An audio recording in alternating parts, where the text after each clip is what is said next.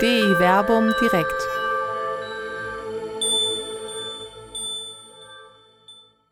Von Hirten und Herden im Alten Testament und heute mit Dr. Werner Kleine und Dr. Till Magnus Steiner. Ja, ich begrüße Sie alle ganz herzlich hier zu DI Werbung direkt. Üblicherweise senden wir ja aus dem Berliner Plätzchen in Wuppertal-Oberbarmen, aber diese Zeiten sind in äh, vielerlei Hinsicht besonders.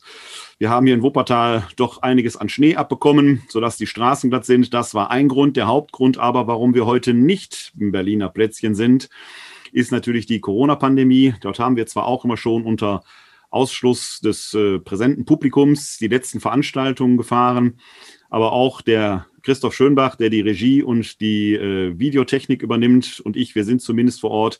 Wir haben uns diesmal dazu entschlossen, das Ganze als Zoom-Webkonferenz laufen zu lassen, was sich ja in vielerlei Hinsicht bewerbt hat, denn der Till Magnus Steiner ist ja da auch erfahren. Er hält ja mit Christel Köhler öfter äh, in dem Projekt In Principio solche Bibelgespräche. Ich selbst bin damit auch vertraut, weil wir die Reihe Glaubensinformation immer wieder äh, in dieser Corona-Zeit auch online halten, sodass wir uns diesmal entschlossen haben, das Ganze direkt auch als Webkonferenz, als Zoom-Konferenz laufen zu lassen und live ins Internet zu übertragen.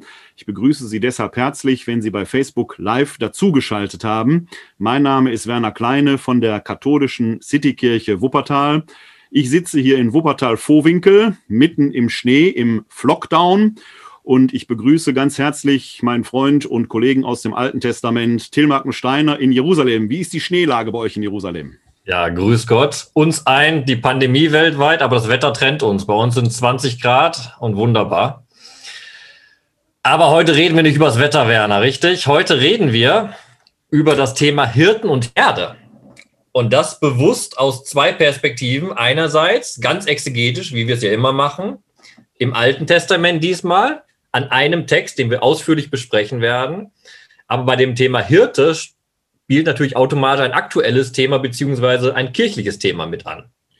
Aus der Nummer kommen wir nicht raus. Äh, wir haben im Vorgespräch vorige Tage äh, ja hin und her gechattet und haben, kam von der ja die Frage, ob wir nicht auch einen neutestamentlichen Text mit hineinnehmen sollten habe ich gesagt, ja, den guten Hirten, auch das Gleichnis vom guten Hirten oder die entsprechenden Gleichnisse, die haben wir hier teilweise schon behandelt. Viel interessanter ist vielleicht mal da auf die alttestamentliche Perspektive zu schauen. Und natürlich, natürlich, und da passt der Text, den wir uns heute vorgenommen haben, wie die Faust aufs Auge. Natürlich spielt das auch in der gegenwärtigen Situation eine ganz, ganz wichtige Rolle, denn unsere Bischöfe, unsere Priester nennen sich ja selber gerne Hirten. Alleine die Anrede Pastor, die in manchen Gegenden ja auch für katholische Priester gebräuchlich ist, in manchen Gegenden ist sie ja evangelisch geprägt, geprägt heißt natürlich Hirte und äh, ob unsere Hirten, gerade die Herde, wenn dieses Sprachspiel überhaupt so gut ist, da werden wir vielleicht noch mal im Laufe des Abends drauf zu sprechen kommen, äh, ob diese Hirten die Herde gerade so gut führen, kann man ja stellen, die Frage, angesichts der Vorgänge über äh, die Missbräuche, die in der Kirche geschehen sind, den Umgang damit. Einige Gutachten sind schon veröffentlicht. Hier im Erzbistum Köln, wo ich ja ansässig bin, wartet man noch auf ein solches Gutachten. Und die Frage ist, ob die Herde sich nicht längst verabschiedet hat. Was ist ein Hirte ohne Herde? Und was ist überhaupt ein Hirte, möchte man fragen. Und da werden wir uns gleich mit äh, einem Text aus dem Buch des Propheten Ezechiel näher befassen, der ja schon schwer im Magen liegt, schwer verdaulich ist, aber von dem man lange etwas hat. Das heißt, wir werden heute sicherlich kein Weißbrot essen, sondern Schwarzbrot essen. Ist auch schwer verdaulich, hat man aber lange was von. Genau, das machen wir. Wir haben uns ein Kapitel ausgesucht, Kapitel 34 in diesem Prophetenbuch. Ein etwas längerer Text, 31 Verse, den wir in Stücken durchgehen wollen, um wirklich diesen Text nachzuverfolgen, weil an, das ist im Alten Testament der Text, der am fokussiertesten, intensivsten genau bedenkt, was bedeutet Hirte, was bedeutet Herde und die, vor allem die Frage, wer ist der Hirte? Aber wie man es ja bei mir gewohnt ist, bevor ich in den Text einsteigen möchte, möchte ich noch ganz viele Vorkommentare machen. Ja, vielleicht bevor du die Vorkommentare machst, vielleicht noch ein Hinweis für unsere Live-Zuschauer.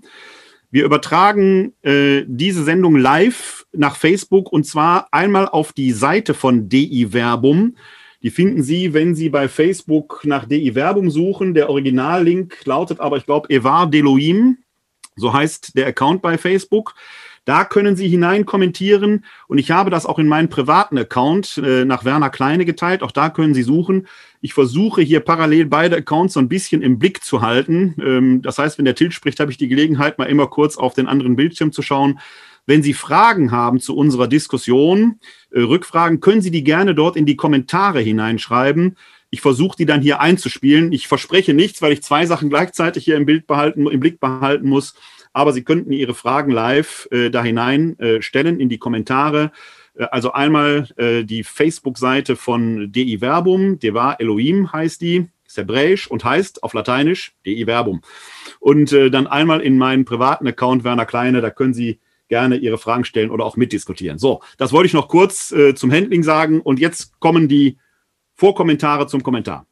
Genau, ich mache im Endeffekt das, was du gerade gesagt hast, nochmal einfach ein paar Sachen fest. Wir hatten ja schon gesagt, wir machen heute sozusagen einen Brückenschlag von heute, der Bedeutung von Hirte heute, zurück in das Alte Testament und die Welt des Alten Testaments. Und als Katholik, wenn man den Begriff Hirte erstmal anhört, kommt man nicht direkt zum Buch Ezechiel. Die meisten landen wahrscheinlich auch nicht im Neuen Testament beim guten Hirten, sondern man landet erstmal beim Hirtenamt. Und über das Hirtenamt wurde im Zweiten Vatikanischen Konzil im Dekret Christus Dominus Folgendes geschrieben. Die einzelnen Bischöfe, denen die Sorge für eine Teilkirche anvertraut ist, Achtung, das Verb, weiden unter der Autorität des Papstes als deren eigentliche, ordentliche und unmittelbare, Achtung, wichtiges Wort, Hirten ihre Schafe im Namen des Herrn wie machen sie das? Indem sie ihre Aufgabe zu lehren, zu heiligen und zu leiten an ihnen ausüben. Hier haben wir also genau die Begriffe, die uns gleich beim Buch Ezechiel begegnen werden und über die wir jetzt intensiv diskutieren und reden werden. Wichtig ist das Verb weiden und die Funktion des Hirten. Und das ist eben keine katholische äh, Erfindung, dieses Bild. Das Bild haben wir im Alten Testament. Und auch im Alten Testament ist dieses Bild, diese Metaphorik, keine Erfindung, sondern die weicht, greift zurück auf ein typisches Sprachspiel aus dem alten Orient. Bereits in frühsumerischer Zeit, und dann sind wir gut im vierten Jahrtausend vor Christi, bezeichnen sich Könige als Hirten. Und auch Götter werden als Hirten bezeichnet. Warum? Weil im alten Orient eben das Hirtenamt ein unglaublich wichtiges Amt war. Die Kulturen, auch soweit sie entwickelt waren, waren im, im Großteil immer auch landwirtschaftlich geprägt. Und der Hirte war ein Symbol eben für das gute Führen, das Anführen. Das kann man sehr, sehr schön deutlich machen, auch wenn man guckt, dieses Weiden, was wir gleich haben werden bei Ezechiel, was bedeutet das denn überhaupt? Das ist ein, ein unglaublich weite Bedeutungsspektrum, wenn man zum Beispiel in der Septuaginta guckt, der griechischen Übersetzung, wie das übersetzt wird. Das ist die Fürsorge, das ist das Leiten, das ist das Füttern, das ist das Hüten. Da kommen viele Begriffe des Schutzes und des Versorgens vor. Funktionen, die ein König gegenüber seinem Volk ja auch ausführen soll und die ein König auch gegen sein Volk ausführen soll.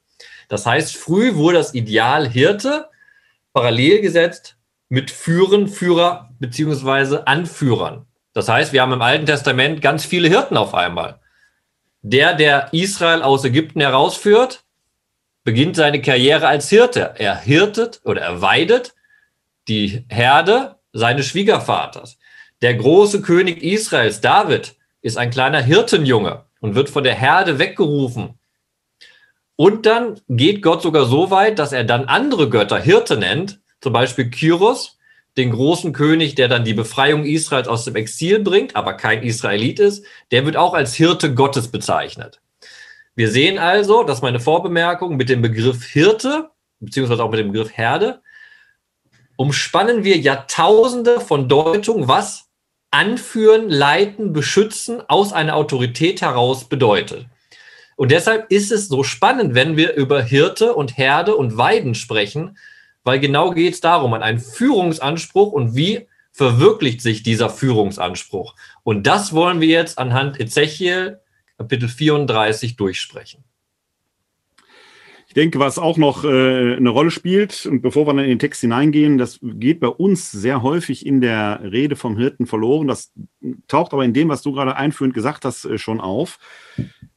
Dem Hirten gehören die Herden ja streng genommen gar nicht. Er selber ist ja jemand, der dem Besitzer der Herden Rechenschaft gegenüber schuldig ist. Heute hat man ja oft den Eindruck, wenn unsere äh, Leiter und Führer der Kirche von äh, den Herden sprechen, dass ihnen die Herden gehören würden. Ähm, und dann wird immer vom Dienst der Macht fabuliert. Tatsächlich ist der Hirte äh, doch streng genommen eigentlich eher ein Tagelöhner. Das ist ja ein Aspekt, der im Neuen Testament in den Hirtenbildern eigentlich sogar eine wichtige Rolle spielt. Wenn wir etwa das Gleichnis vom verlorenen Schaf nehmen, dann kriegt der Hirte ja deswegen Panik, dieses verlorene Schaf zu suchen, weil es ihm gar nicht gehört und er dem, äh, dem Besitzer der Herde gegenüber rechenschaftspflichtig und rechenschaftsschuldig ist. Denn nicht das Schaf hat den Fehler gemacht, sondern er, weil er gepennt hat und äh, dieses Schaf eben verloren hat. Das ist ja auch ein Aspekt, der da eine wichtige Rolle spielt, der sicherlich auch in der Welt, die du gerade schilderst, in dieser Metaphorik eine Rolle spielen dürfte, dass die Könige und Machthaber daran erinnert werden, eigentlich ist es nicht euer Besitz, sondern es ist eine Leihgabe und eine Verantwortung, die ihr übertragen bekommt. Könnte man das, das so sagen? Die, das sind ja genau die Beispiele, die ich gesagt hatte. Mose hütet die Herde seines Schwiegervaters. David hütet die Herde seines Vaters. Es gab auch kleine Herden, die selbst besessen wurden von Hirten, aber eben genau das. Normalerweise war der Hirte gegenüber einer höheren Autorität verantwortlich, sei es familiär oder sei es in einem anderen Kontext. Er, hat, er war beauftragt, diese Herde, Herde zu schützen und zu behüten. Ich denke, es ist an der Zeit, dass wir in den Text schauen können. Till, siehst du das so? Gerne, ich folge dir. Gut. Äh, wir machen es so. Heute könnten wir theoretisch wieder wechseln. Normalerweise machen wir es immer so, dass bei neutestamentlichen Texten du liest und ich den exegetischen Aufschlag mache. Bei AT-Texten machen wir es umgekehrt. Da wir heute nur AT haben, darf ich immer lesen, was ich die letzten Mal ja ohnehin aus tontechnischen Gründen immer getan habe. Und dann lauschen wir erstmal dem, was du zu sagen hast. Ich schlag auf, du liest. Los. Genau. Wir sind im Buch des Propheten Ezechiel, Kapitel 34. Das werden wir uns heute in Gänze zu Gemüte führen. Wir beginnen mit den Versen 1 bis 10 und ich trage sie vor in der Übersetzung der Einheitsübersetzung von 2016. Da heißt es, das Wort des Herrn erging an mich, Menschensohn, sprich als Prophet gegen die Hirten Israels, sprich als Prophet und sag zu ihnen, den Hirten, so spricht Gott der Herr. Weh den Hirten Israels, die sich selbst geweidet haben, müssen die Hirten nicht die Schafe weiden? Das Fett verzehrt ihr und mit der Wolle kleidet ihr euch. Das Mastvieh schlachtet ihr, die Schafe aber weidet ihr nicht. Die Schwachen habt ihr nicht gestärkt, das Kranke habt ihr nicht geheilt, das Verletzte habt ihr nicht verbunden, das Vertriebene habt ihr nicht zurückgeholt, das Verlorene habt ihr nicht gesucht. Mit Härte habt ihr sie niedergetreten und mit Gewalt. Und weil kein Hirt da war, zerstreuten sie sich und sie wurden zum Fraß für alles Getier des Feldes, als sie zerstreut waren. Meine Schafe irren auf allen Bergen und auf jedem hohen Hügel umher, und über die ganze Erdoberfläche sind meine Schafe zerstreut. Doch da ist keiner, der fragt, und da ist keiner, der auf die Suche geht. Darum, Hirten, hört das Wort des Herrn, so wahr ich lebe, Spruch Gottes des Herrn, weil meine Schafe zum Raub und meine Schafe zum Fraß für alles Getier des Feldes wurden, denn es war kein Hirt da, und meine Hirten nicht nach meinen Schafen fragten, sondern die Hirten sich selbst geweidet und nicht meine Schafe geweidet haben, darum, ihr Hirten, hört das Wort des Herrn. So spricht Gott der Herr. Siehe, nun gehe, nun gehe ich gegen die Hirten vor und fordere meine Schafe aus ihrer Hand zurück ich mache dem Weiden der Schafe ein Ende. Die Hirten sollen nicht länger sich selbst weiden. Ich rette meine Schafe aus ihrem Rachen. Sie sollen nicht länger ihr Fraß sein. Der Ton am Anfang dieses Kapitels ist sehr scharf. Es geht um eine sehr, sehr deutliche Kritik. Und was du gerade gelesen hast, wenn man es das erste Mal gelesen hat, prasselt es auf einen ein, weil da so viele Motive aufeinander folgen. Wir tauchen komplett in diese Welt, landwirtschaftliche Welt der Hirten ein, der Herden ein. Und das gehen wir jetzt peu à peu langsam durch und entschlüsseln uns das. Ne? Also erstmal, wir stehen vor einem großen Text, jetzt gucken wir uns den genauer an. Die kleine Vorbemerkung ist, wir befinden uns im Buch Ezechiel in folgender Situation. Ezechiel ist der große Exilsprophet.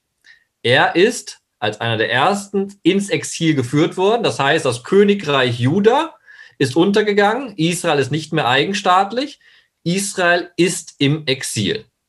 Und nun in Kapitel 34 beginnen in dem Buch so Restaurationsvisionen.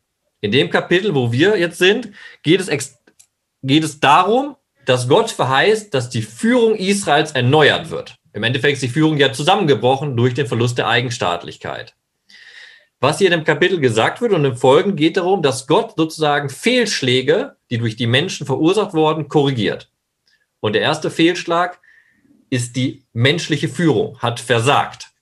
Das klingt direkt an, indem hier die Hirten Israels in den ersten Versen benannt werden. Wie ich gesagt hatte, Hirten waren typisch, also das Wort Hirte war oft eine Bezeichnung für Könige. Spezifisch Israel und spezifisch Ezechiel ist es jetzt, dass Hirten Israels nicht nur einen König bezeichnet, sondern die Eliten. Historisch kann man das ganz klar sagen, das sind Joachim und Sidikja, das sind die letzten beiden Könige, die praktisch verantwortlich sind dafür, dass Israel ins Exil gegangen ist und dass Jerusalem zerstört wurde. Gott sagt, urteilt diese also ab. Und er urteilt sie ab anhand dieses Hirtenbilds. Und das wollen wir aufschlüsseln. Und da er gesagt hat, wir haben so viel Text am Anfang, machen wir vielleicht erstmal eine Tiefenbohrung, um das Bild ein bisschen aufzuschlüsseln, was ganz spannend ist. Werner, les mal bitte den Anfang des eigentlichen Gotteswortes in Vers 2 vor. Nur Vers 2. Also ab, so spricht Gott der Herr. So spricht Gott der Herr. Weh den Hirten Israels, die sich selbst geweidet haben. Müssen die Hirten nicht die Schafe weiden? Das, nur der Vers 2 also, oder weiter? Nur das, nur der Vers 2. Hier haben wir die Wendung, die sich selbst geweidet haben. Da, da stolpert man direkt und das ist ein wichtiges Leitwort in der hebräischen Bibel gibt es oft Worte oder Sätze, die wiederkehren. Das heißt, die setzen das Thema. Und die Hirten Israels, die sich selbst geweidet haben, begegnen uns in diesem Kapitel dreimal. Und das ist ja ab absurd. Ein Hirte, der sich selbst weidet? Nein, der Hirte hat eine Aufgabe. Er soll sich um seine Herde kümmern. Und der Text hier, deshalb sage ich gesagt, Tiefenbohrung, entfaltet dieses Paradox vor dem Leser wunderbar. Denn er fängt an, wehe den Hirten Israels. Und dann kann man im Hebräischen auch lesen, die sie geweidet haben, also die Israel geweidet haben. Okay, macht ja Sinn. Oder man kann lesen, die sich selbst geweidet haben. Dann kommt aber der Satz, der dieses Reflexive, dieses sich selbst weiden verdeutlicht. Müssen die Hirten nicht die Schafe weiden? Also ist nicht die Aufgabe der Hirten, sich um die Schafe wirklich zu kümmern, beziehungsweise Schafe ist eine falsche Übersetzung, muss man ganz klar sagen. Hier steht Zaon, die Herde, die Kleinviehherde. Die Aufgabe der Hirten ist die Herde zu weiden, zu beschützen, Fürsorge. Das wird gleich ausgeführt, was das bedeutet. Und auch hier kann man das anders übersetzen. Hier steht also, müssen die Hirten nicht die Schafe weiden. Man kann aber auch, grammatikalisch ist das möglich, sagen, die, die, die Herde weidet die Schafe, äh, die, die Hirten. Also andersherum. Die Situation, die beschrieben wird, ist so absurd, was gerade gesagt wird, die Schafe oder die Herde kümmert sich um die Hirten, indem sie die Hirten versorgt, anstatt dass die Hirten die Schafe versorgen. Und damit ist das Paradox eröffnet, was dann eben wieder rückübersetzt heißt hier, die Hirten haben sich selbst geweidet. Sie haben sich nicht um die Schafe gekümmert. Und das wird zur Anklage, wenn wir nachher im weiteren Verlauf des Kapitels sehen werden, dass Gott ganz klar sagt, ihr Hirten Israels, ihr seid meine Hirten. Ich habe euch beauftragt. Aber ihr habt euch nur um euch selbst gekümmert. Ihr habt euch selbst geweidet. Ihr habt so getan, als wäre die Herde für euch da und nicht ihr für die Herde. Das ist ja ein Topos und das, du hast es ja gerade gesagt, das geht ja hier in den ersten zehn Versen schon wie so ein Blitzeinschlag kommt nach dem nächsten. Das ist ja wieder so ein Text, wo man, äh, man, man sagt ja hier nicht, äh, wenn man den in der äh, Messe vorlesen würde oder vortragen würde, verkünden würde, sagt man nicht, frohe Botschaft. Zum Schluss ist ja ein Lesungstext, aber es heißt ja Wort des lebendigen Gottes, würden wir sagen. Und das ist ja ein Text, wo ich beim Lesen schon merke, da kommt ein Einschlag nach dem anderen nach. Das ist ein anklagender Text durch und durch an die Hirten, beziehungsweise die, äh, die das Volk äh, Israel führen sollten. Und wenn man hier in Vers 3 dann noch liest, das Fett verzehrt ihr und mit Wolle kleidet ihr euch, dann wird ja diese Bildwelt, die du gerade beschrieben hast, schon weitergeführt. Es ist ja nicht nur, dass die äh, Hirten den äh, Herden jetzt quasi das äh, Futter wegfressen auf der Weide, sondern die beuten die Herde sogar auch aus. Und wenn ich das Fett verzehren her, dann haben die die Herde ja sogar geschlachtet. Das heißt, sie haben eigentlich das, wofür sie da sind, nicht nur nicht ausgeübt, sondern sie haben ihre Herde sogar, ja, dahin gemetzelt, um an das Fett zu kommen. An die Wolle würde man auch ohne dem kommen, aber sie missbrauchen eigentlich diese Herde, sie beuten sie aus, sie vernichten sie geradezu, um selbst sich da ein ja, schönes Leben machen zu können. Genau, gehen wir den Schritt weiter in Vers 3. Keine Angst, wir werden jetzt jeden einzelnen Vers äh, Och, warum nicht? Ich habe Zeit heute. aber der Vers 3 definiert genau das, worum es geht. Was bedeutet Weiden? Und dann wird den Herden eben vorgeworfen, dass sie das Fett verzehren und mit der Wolde sich kleiden und das Mastvieh schlachten. Nochmal bedacht, die Herde gehört, gehört denen selbst nicht. Hier werden also Sachen. Das ist, übrigens, das ist, wenn ich dich unterbrechen darf, das ist übrigens etwas, was man nie oft genug betonen kann, auch im Neuen Testament in der Bildwelt. Der Hirte ist nicht der Herr.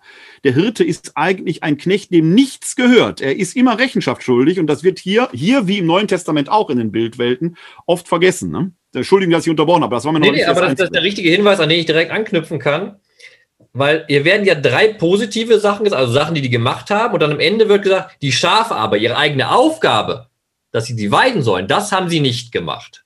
So, aber jetzt einen Schritt zurück zur Kritik, das ist ja genau der Punkt. Und da sind wir direkt bei einem Spiel von dieser Metaphorik hin zur eigentlichen Realität. Denn es fängt an mit dem Satz, das Fett verzehrt ihr. Ja? Oft in der äh, alttestamentlichen Wissenschaft, Textkritik, da haben wir auch mal drüber gesprochen, wird hier geändert. Da wird man gesagt, die Milch verzehrt ihr. Mhm. Weil das ist dieselben Buchstaben nur anders punktiert. Weil man sagt, ja, nachher wird das Mastvieh ja geschlachtet, die können ja nicht zweimal die ganze Zeit hier rumschlachten und essen. Aber mit diesem kleinen Wort, das Fett, ist direkt eine unglaubliche Kritik bedeutet, weil das Fett nach dem Buch Levitikus ist der Teil des geschlachteten Tieres, der Gott zukommt und niemand andere. Und dann kommt ihr auf einmal der Satz hier, das Fett verzehrt ihr, ihr vergeht euch an etwas, das Gott gehört. Das schwingt hier mit rein. Und damit sind wir direkt nochmal ganz, ganz tief in der Kritik, die auch nochmal vor, vor Augen führt, dass wir hier schon darüber sprechen. Das ist kein schönes Bild, was wir aufbauen, sondern die Hirten Israels haben sich an der Herde Gottes vergangen. Sie haben sich gegenüber der Pflicht Gottes vergangen. Im Deutschen könnte man fast ein Wortspiel daraus machen. Im Deutschen, ich weiß nicht, ob es im Hebräischen funktioniert. Im Deutschen könnte man äh, sagen, statt die Herde zu weiden, haben die Hirten sie ausgeweidet. Ja, das klappt im Deutschen nicht, aber man, ja, Im Hebräischen meinst du, im Deutschen klappt es schon. Man, man, auf Hebräisch klappt es lustigerweise doch, weil das äh, Roe, Hirte und das Ra kann man auch als abweiden bedeuten. Ja. Also sozusagen als abweiden, das Gras wegessen. Ne? Das hat, die Herde wurde abgeweidet, anstatt sie wirklich und dann wird eben genau das weiter ausgewählt. Haben wir, sind wir richtig in der Kritik drin, weil mit Vers 4 wird dann diese Bildwert hin und her oszillieren zwischen Realität und Bildwert äh, ausgeführt. Die Schwachen habt ihr nicht gestärkt, das Kranke habt ihr nicht geheilt, das Verletzte habt ihr nicht verbunden, das Vertriebene habt ihr nicht zurückgeholt, das Verlorene habt ihr nicht gesucht. Ja, und das, das ist das Interessante an dem Vers 4, das habe ich vorhin beim Lesen schon gemerkt, dass es eben plötzlich dieses Bild unzweifelhaft macht. Man kann sich nicht mehr hinter der Metaphorik verbergen und sagen, das ist ja nur bildlich gemeint, sondern hier wird es ja sehr konkret. Jenseits der Bildwelt wird es ja plötzlich sehr konkret in die Alltagswelt hineingespiegelt. Genau, die Bildwelt lädt praktisch zu ein. wenn man dann so einen Text wie Psalm 72 im Hintergrund hat, der deutlich sagt, dass der König sich um die Armen und Schwachen kümmern muss, dann wird es hier deutlich.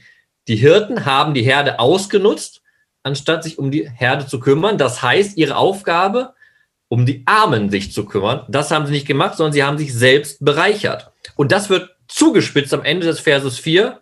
Mit Härte habt ihr sie niedergetreten und mit Gewalt.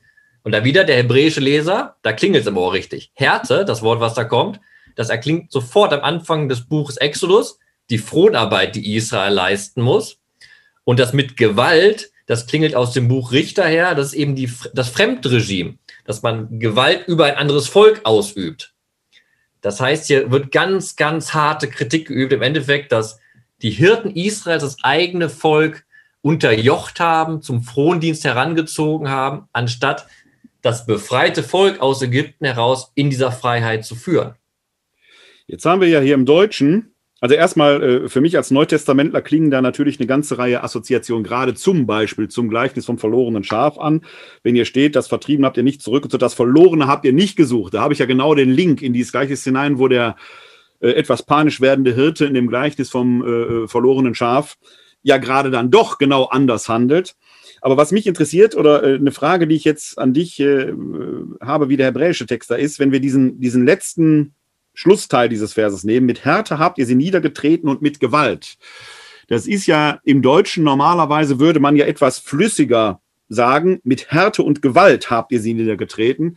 Hier kommt jetzt dieses Stichwort mit Gewalt im Deutschen so in so ein Achtergewicht ganz zum Schluss hinein, wird also damit sehr stark betont, gerade weil im Deutschen die Satzstellung ja auch so ein bisschen gekünstelt wirkt. Ist das im Hebräischen genauso, dass da diese Schlussbetonung so stark liegt? Ja, die Betonung liegt genau auf diese Fremdherrschaft, dass im Endeffekt nicht das Volk nicht als eigenes Volk, dass man sich kümmern muss, was wir ja vorher besprochen haben, behandelt wird, sondern dass es ausgebeutet wird. Dies halt mit Gewalt. Sozusagen als Fremder kommt man rein, plündert das eigene Volk und hat seinen eigenen Nutzen und das Volk bleibt als geplündertes zurück. Das ist die Betonung daran. Das haben wir in den Versen 3 und 4 wunderbar entfaltet und das wird dann am Ende von Vers 4 sozusagen als Aussage fest an die Wand genagelt. Und dann, wie geht's weiter? Dann kommt der Todesstoß, weil kein Hirt da war. Die Hirten Israels, die als solche angeredet waren, haben ihre Funktion nicht ausgeführt. Es war kein Hirte da. Deshalb wurde das Volk zerstreut und wurde zum Fraß für alles Getier des Feldes, als sie zerstreut wurden. Interessanterweise an dem Punkt jetzt ist, dass das Volk unschuldig ist. Hier geht es ja um die, um die Sache des Exils, das Exil. Und das hier klagt Ezechiel nicht das Volk an, das irregelaufen ist, sondern hat gesagt, das Volk ist irregelaufen, weil kein Hirte da war. Die Hirten Israels haben ihre Funktion nicht erfüllt und alle Schuld wird nun auf die Hirten gelegt und nicht auf das Volk Israel. Ich gehe mal, geh mal an dieser Stelle kurz dazwischen, weil unser Thema ja heute heißt Hirten und Herden im Alten Testament und heute. Als wir die Themen vereinbart hatten. Ich glaube, da war es Oktober, November so um die Kante herum. Da machen wir machen ja mal für ein halbes Jahr im Vorhinein die Themen. Das ist ja immer auch ein bisschen eine Wette auf eine Zukunft. Ob die dann aktuell sind oder nicht, weiß man ja nie so genau. Wir gucken natürlich, was passt so ein bisschen und welche Themen können interessant sein. Dass dieses Thema gerade heute, ich würde fast sogar sagen, tagesaktuell heute, plötzlich so eine Aktualität bekommt, warum sage ich gleich, konnten wir damals noch nicht ahnen. Aber jetzt mal jenseits des Hirtenbildes spricht natürlich auch dieser Vers hier so ein Thema an, was man heute Führungskultur oder Leitungskultur auch nennen würde. Und wenn ich gerade ganz tagesaktuell in die Presse heute schaue, beziehungsweise ins Internet, hat ja heute der Bonner Kirchenrechter Lüdecke äh, bei katholisch.de ein Interview veröffentlicht in dem Webblog Theo-Salon des geschätzten Kollegen Peter Otten äh, und Norbert Bauer äh, gibt es da, glaube ich, auch, noch einen eigenen Beitrag von Lüdecke, Lüdecke zu, der sich da nochmal kirchenrechtlich mit den Vorgängen äh, auch hier äh, aus Köln mit dem Missbrauchsgutachten beschäftigt. Auch der Fall mittlerweile des berühmt gewordenen Pfarrers O aus Düsseldorf, der da nochmal durchleuchtet wird, weil der Vatikan ja jetzt offenkundig da gesagt hat, nein, der Erzbischof von Köln hat da korrekt gehandelt und die Kirchenrechtler, Arnut, Schüller, Lüdecke, sagen jetzt, ja, das ist schon speziell, wie da der Vatikan, wie die Glaubenskongregation offenkundig ihre eigenen Regeln, sagen wir mal, ich sage es jetzt mal vorsichtig, etwas leicht diplomatisch doch sehr speziell auslegt. Fun Fact am Rande, wenn es hier um Fragen des Eherechtes ginge, würde man da wahrscheinlich weniger Barmherzigkeit äh, vermuten lassen, wenn es um Wiederverheiratgeschiedene geht. Das ist schon sehr, sehr speziell, äh, was da teilweise läuft. Was man aber in der ganzen Diskussion, und zwar nicht nur in meinen Augen hier im Erzbistum Köln, sondern generell auch hier in Deutschland, beobachten kann. Ja, ich sag mal, ich weiß nicht, ob ich von einem kollektiven Versagen äh, von Führungskultur und Leitungsfähigkeit sprechen will, aber äh, ich habe mittlerweile so den Eindruck, dass ja die Hirten sind tatsächlich nicht mehr da. Ob sie unser äh, äh das Volk Gottes hier ausgeplündert haben, da kann man lang und breit drüber reden, das mag auch vorgekommen sein, aber es ist niemand mehr da, der irgendwo die Richtung vorgibt, vielleicht auch, weil die eigene Autorität schlicht und ergreifend verschwunden ist. Dieser Text hier geht viel tiefer. Er ist viel brutaler als das, was ich sage, viel klarer und deutlicher. Aber dieser Vers 5, das ist mir beim Lesen vorhin auch nochmal, da bin ich fast ein bisschen drüber gestolpert. Weil kein Hirt da war, zerstreuten sie sich und sie wurden zum Fraß für alles Getier des Feldes, als sie zerstreut waren. Wir haben ja sehr schnell immer diese Sätze zur Hand. Wir haben der Glaube verdunstet und die Leute, wir müssen mehr evangelisieren. Dann würde ich immer fragen, wer denn? Denn zum Evangelisieren gehört immer auch die authentische Glaubwürdigkeit der Person. Ich glaube, dass wir keinen Glaubensverlust haben, sondern einen Glaubwürdigkeitsverlust, weil wir zwar Persönlichkeiten haben oder Personen vielleicht eher als Persönlichkeiten, die das Wort Hirte irgendwie im Titel mit sich herumführen, aber die das Hirtenamt de facto nicht mehr ausüben. Das führt dazu, dass das Volk sich andere Wege sucht. Wäre jetzt mal eine Aktualisierung, nee, ganz tagesaktuell, weil heute der Artikel von Lüdecke bei katholisch.de erschienen ist. Äh, da müssten wir fast überlegen, Shownotes hatten wir bisher nicht, aber ob man den Link nicht da später mal irgendwo mit veröffentlicht. Genau, und das ist das, das, das stößt mir selbst ein bisschen auf bei dem, was ich eben angedeutet hatte, bei Ezechiel 34, dass das Volk so komplett unschuldig ist.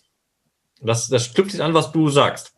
Bei Vers 6, nämlich du hast ja bei Vers 50 festgemacht und ich lese jetzt Vers 6 mal kurz vor. Meine Schafe, sagt Gott, irren auf allen Bergen. Das bezieht sich darauf, dass die Schafe eben keinen Hirten mehr haben, der diesen moralischen Kompass vorgibt, beziehungsweise in unserem Kontext diesen moralischen Kompass vorlebt auch. Der Text sagt jetzt bewusst mit einem Wort, das auch moralisch zu verstehen ist, sie irren. Im damaligen Buch Ezechiel im Kontext heißt es, sie irren auf allen Bergen. Das heißt auch, Sie gehen anderen Kulten nach. Berge sind Orte für Kulthöhen gegenüber der Zentralisierung in, in Jerusalem. Das heißt, hier wird, äh, wird die Herde sozusagen als dumme Herde dargestellt, die der Führung braucht, keine Führung hat und deshalb in die Irre geht. Das aktualisieren auf heute. Wir müssen uns bewusst sein, auch wenn wir ein Hirtenbild in der Kirche haben, das Volk ist kein dummes Volk, das dem Hirten einfach hinterherrennt, sondern Selbstverantwortung auch übernehmen muss. Darauf kommen wir auch nachher noch mit Buch Ezechiel, weil Gott ganz klar sagt, er wird jedes einzelne Schaf ins Gericht nehmen. Wir können uns nicht hinterwegducken und sagen, als katholische Kirche, ja, es ist gar nicht so toll, katholisch zu sein, unser Hirte baut da Mist, sondern wir müssen selbst im Endeffekt sagen, wo ist unsere Position in dieser Herde und wo führen wir uns selbst auch mit hin, weil wir eben nicht nur blind hinterherrennen können. Das konterkariert jetzt immer so meine Interpretation. Äh, es konterkariert äh, angenehm, muss ich sagen, und zu Recht meine Interpretation des Gleichnisses vom verlorenen Schaf. Weil ich so, sag, so ein Schaf macht halt Mäh und frisst, macht Mäh und frisst und geht mal weiter, macht Mäh und frisst und äh, ist letzten Endes eigentlich eben nur Mäh machen und fressen. Und deswegen kann es gar nichts dafür, wenn es verloren geht. Äh, du bringst da jetzt eine neue Perspektive rein diese Perspektive bekommen wir dann nachher im Kapitel noch vor. danach rein, dass man sagt, so einfach kann man sich als Schaf dann auch nicht rausreden, was ja aber im Gleichnis vom verlorenen Schaf ja wieder eine Rolle spielt, weil da der Hirte ja die 99 alleine auf dem Berg oder in der Wüste zurücklässt und zwar ohne Schutz. Und die bleiben da. Und da habe ich immer gesagt, das sind halt Deppenschafe, die sind zu doof, um ihre Freiheit auszutesten. äh, wenn ich dich jetzt höre, muss ich sagen, ja, vielleicht sind es auch einfach nur die verantwortungsvollen Schafe, die halt wissen, worum es geht müsste ich mal weiter drüber die, nachdenken. Die sich vielleicht einfach selbst organisieren. Ja, vielleicht genau. Vielleicht, vielleicht, haben die den Leithammel unter sich, der dann quasi so ein stellvertretender Schäferhund oder sowas. Ich, ich, weiß es nicht. Also das ist. Oder im Kontext des Alten Testaments sagen, die brauchen keinen Hirten, weil sie sich einfach nach dem Willen Gottes richten. Aber das, jetzt, wäre jetzt, das wäre jetzt eine sehr gute Ergänzung. Ich werde da also nochmal in mich gehen und beim, bei der nächsten äh, Auslegung dieses äh, Gleichnisses da nochmal drauf eingehen. Da sind wir jetzt ein bisschen weit vom Text. Ja, ja, ja, ja. Das Text, wir, wollen ja jetzt, wir wollen jetzt zur endgültigen Verurteilung kommen. Ja. Also wir haben das Bild entworfen, die Hirten sind keine Hirten, sie bereichern sich selbst und jetzt kommt der Todesstoß, weil Gott ganz klar sagt in Vers 6 schon, das sind meine Schafe und dann nachher sehr, sehr deutlich, dass sein Machtverhältnis ausdrückt. Weil er sagt dann ganz deutlich in Vers 8, so wahr ich lebe, Spruch Gottes des Herrn, weil meine Schafe zum Raub und meine Schafe zum Fraß für alles Getier des Feldes wurden. Denn es war kein Hirte da und meine Hirten nicht nach meinen Schafen fragten, sondern die Hirten sich selbst geweidet und nicht meine Schafe geweidet haben. Darum, ihr Hirten, hört das Wort des Herrn. Allein dieser langen Einleitung wird ganz, ganz, ganz deutlich. Es mag vielleicht eine hierarchische Unterscheidung zwischen Herde und Hirte geben, aber alles gehört Gott und muss sich Gott gegenüber verantworten. Und in dem Fall jetzt, wenn der Hirte versagt, die Schafe bleiben weiterhin Gottes Schafe. aber der Hirte wird verworfen. Oder die Hirten, über die wir reden, werden verworfen. Und das ganz, ganz klar. Jetzt kommt nämlich das Verdikt. So spricht Gott der Herr. Siehe, nun gehe ich gegen die Hirten vor und fordere meine Schafe aus ihrer Hand zurück. Ich mache dem Weiden der Schafe ein Ende. Das heißt, die Hirten werden ihre Funktion, ihr Amt verlieren. Sie haben keinen Ort mehr. Die Hirten sollen nicht länger sich selber weiden. Warum? Sie sollen sich nicht selbst an der Herde bereichern. Wir werden nachher noch merken im Kapitel, die Hirten, Her äh, die Hirten sind nichts anderes als Teil der Herde. Sind auch nur Schafe eigentlich. Ich rette meine Schafe aus ihrem Rachen. Da wird das Bild nochmal der Selbstbereicherung aufgenommen. Sie sollen nicht länger ihr Fraß sein. Gott befreit also sein Volk von der Elite des Volkes. Radikal, weil er selbst die Verantwortung übernimmt. Das ist natürlich äh, jetzt mal für äh, den katholischen Theologen insofern schon starker Tobak, wenn ich das mal wieder auf die Gegenwart äh, an dieser Stelle übertrage. Unsere Hirten, zumindest die ab Weihestufe 2 und 3, sprich Priester- und Bischofsweihe, Weihestufe 1 wäre der Diakonat. Da ist ja durch eine Änderung im Kirchenrecht äh, von Seiten Papst Benedikts des 16. im Jahr 2010, ich glaube, das Dokument hieß äh, Omnium in Mentem oder so ähnlich, haben die Diakone diesen Status ja verloren oder eingebüßt. Die haben ja nicht mehr diese Repräsentatio in Christi Capitis, aber den Charakter in die Liebe, das haben sie in ihrer Diakonenweihe trotzdem das unauslöschliche Prägemal. Ähm, aber diese sogenannte ontologische Erhöhung, die mit der Weihe verbunden ist, speziell mit der Priester- und der Bischofsweihe, aus der ja auch folgt, ein Priester kann letzten Endes schwerste Verbrechen begehen, wie zum Beispiel Missbrauch, er bleibt trotzdem Priester in dieser ontologischen Überhöhung. Das ist ja in sich schon fast eine Perversion. Die kann man ja, du schüttelst zurecht den Kopf, ja. Äh, dieser, dieser Vers gerade, oder die, diese Verse, die du gerade äh, ausgelegt hast und vorgetragen hast, widersprechen dem ja total, weil Gott das auch zurücknehmen kann. Also ein Hirte, der sein Hirtenamt nicht ausübt, ist eben kein Hirte. Da kann der so viel geweiht und beauftragt gewesen sein, wie er letzten Endes will. Das wäre also durchaus ein sehr kritisches Wort, wo man sagt, es genügt nicht formaliter, mal irgendwann eine Beauftragung bekommen zu haben, sondern du musst dieses Amt tatsächlich auch zum Wohl der Herde ausüben. Wenn du es nicht tust, verlierst du diesen Status. Ja, das kann ich. Ich möchte jetzt einen ganz kurzen Exkurs dazu noch machen, weil es mir direkt im Magen brummelt. Selbst im Alten Testament, der Gesalbte, der Messias Gottes. Darum geht's, genau. Ja. Kann verworfen werden. Ja. Das ist ja Messias, ist ja eigentlich der Begriff der gesalbte König. Ja, da wollte ich gerade sagen, da müssen wir mal, das, das war, glaube ich, war das die, äh, die November. Wir haben letzte, in der letzten Mal drüber gehört. nee, Mal das war, war, die Weihnachtsfolge, da haben wir, da genau, hattest du ja schön auch darauf hingewiesen, Messias hören wir oft nur im Singular, aber im Alten Testament gibt es halt viele Messiasse oder es gibt die Idee, dass es eben mehrere Messiasse geben kann. Ne? Es ist der Gesalbte, der König, der eingesetzt ist. Also ein Berufener, das sagt uns das Alte Testament, ein von Gott persönlich berufener und gesalbter kann von Gott auch wieder verworfen werden. Das ist die ganz klare Aussage. Und das steht auch hier bei dem Hirten Israels dabei. Dass die zum Hirten berufen wurde, heißt nicht, dass sie das immer bleiben, sondern sie können ihr Hirtenamt verlieren. Sie können ihr Hirtenamt verlieren. Das wird auch in dem Text passieren. Sie werden nachher als fette Schafe benannt und diese fette Schafe werden zum Gericht geführt. Punkt. Und das wäre ein Aspekt, der, glaube ich, den wir zumindest, also in der evangelischen äh, Kirche gibt es da ganz andere anziologische Vorstellungen. Aber ich glaube, dass wir ein Problem bei uns in der katholischen Lehre an dieser Stelle haben, dass wir da so etwas Apodiktisches drin haben. Da wird irgendwann mal durch eine Weihe ein Status geschaffen, der als solches irreversibel ist, egal ob dieses Amt mit Verantwortung oder ohne Verantwortung ausgeübt wird. Ich glaube, dass das eines der größten Probleme der Gegenwart ist, äh, vielleicht immer schon hatten, aber wir leben halt in der Gegenwart und erleben es jetzt wo man, glaube ich, theologisch zumindest auch auf Basis zum Beispiel eines solchen Textes nochmal genauer hinschauen musste, ob das überhaupt so gerechtfertigt äh, ist, diese Frage. Gut, da kommt man natürlich dann noch so in so Fragen hinein, die aus dem Mittelalter stammen, wie dieses ähm, äh, äh, gelten Sakramente äh, also ist das Opus Operatum oder Opus Operantis, ne? Äh, also muss der Sakramentenspender würdig sein, damit das Sakrament wirkt und so weiter. Das sind alles Fragen, die hängen ja da dran. Aber letzten Endes hat das auch zu einer Überhöhung dieses Amtes geführt, dass der Hirte in sich quasi unangreifbar ist, äh, egal was er tut. Und das ist ein Text, der radikal dagegen spricht. Genau, und das ist der Punkt, wo wir jetzt eben Einspruch erhoben haben, was ganz klar deutlich ist, Gott beruft und er kann die Berufung zurücknehmen. Gott setzt zu einem Amt ein und er kann das Amt und die Macht, die damit eingeht, einer Person wieder wegnehmen. Und das ist ja die Sinnspitze und die, die Zusage, die Israel hier in diesem positiv gewendeten Text bekommt. Israel bleibt die Herde Gottes, auch wenn die Hirten versagen. Gott kümmert sich um sein Volk. Und das ist genau die Idee. Die Hirten Israel sind eingesetzt, um sich für Gott, um sein Volk zu kümmern. Wenn das nicht geschieht, wenn das Volk ausgebeutet wird, niedergedrückt wird, dann befreit Gott sein Volk und rettet sein Volk.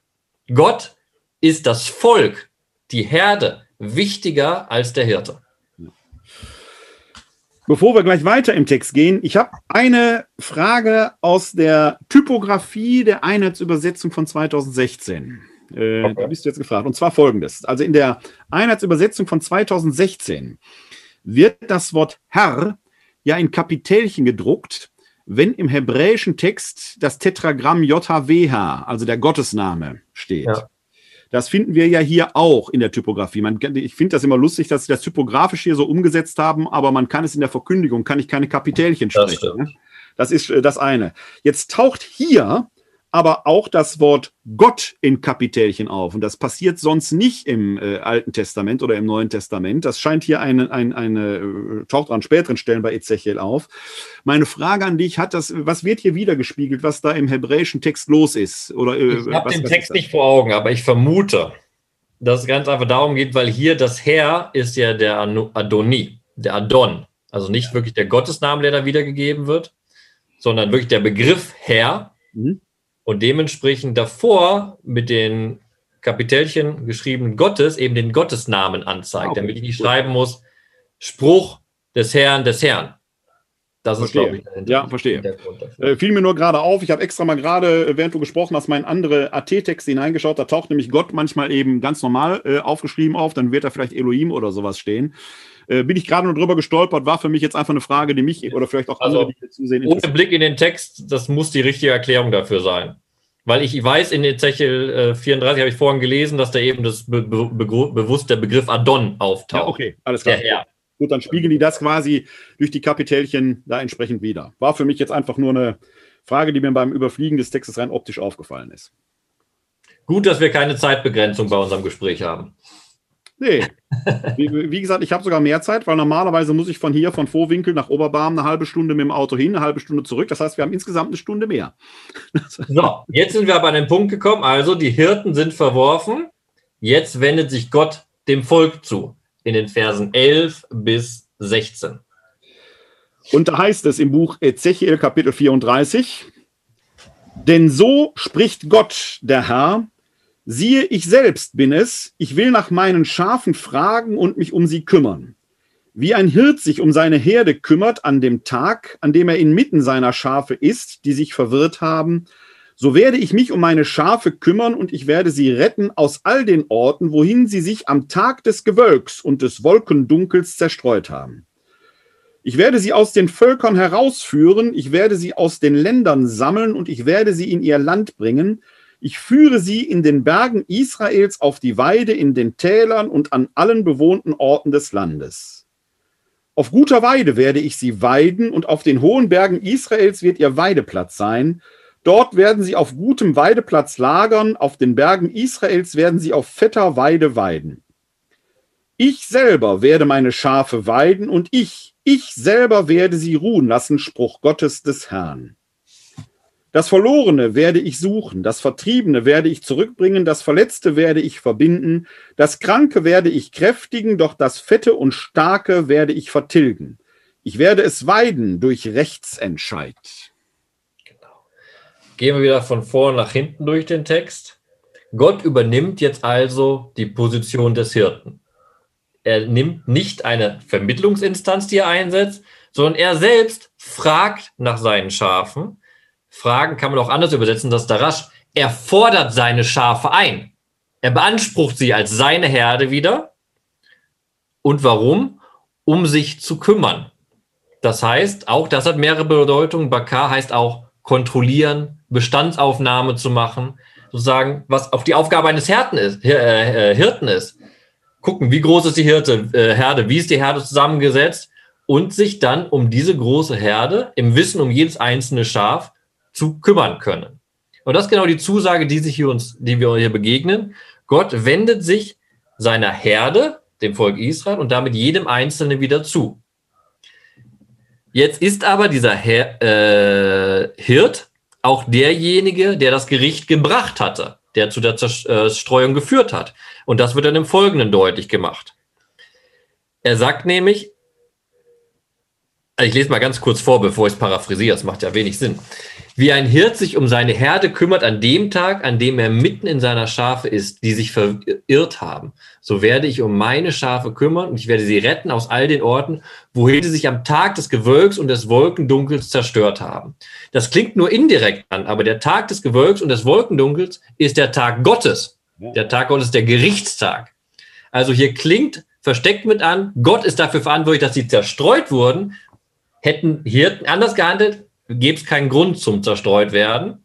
Also Gott führt zur Zerstreuung, er führt aber aus, als Hirte dazu, dass die, das Volk wieder zurückgebracht wird. Und das ist ganz wichtig. Du hast vorhin gesagt, der, der Text zeigt eben sehr, sehr stark das, das Gericht und die Kritik. Da muss man aber deutlich mit zu sagen, da sind wir jetzt hier genau drinne bei dem Text, Gottes Gericht ist immer ein Weg zum Heil.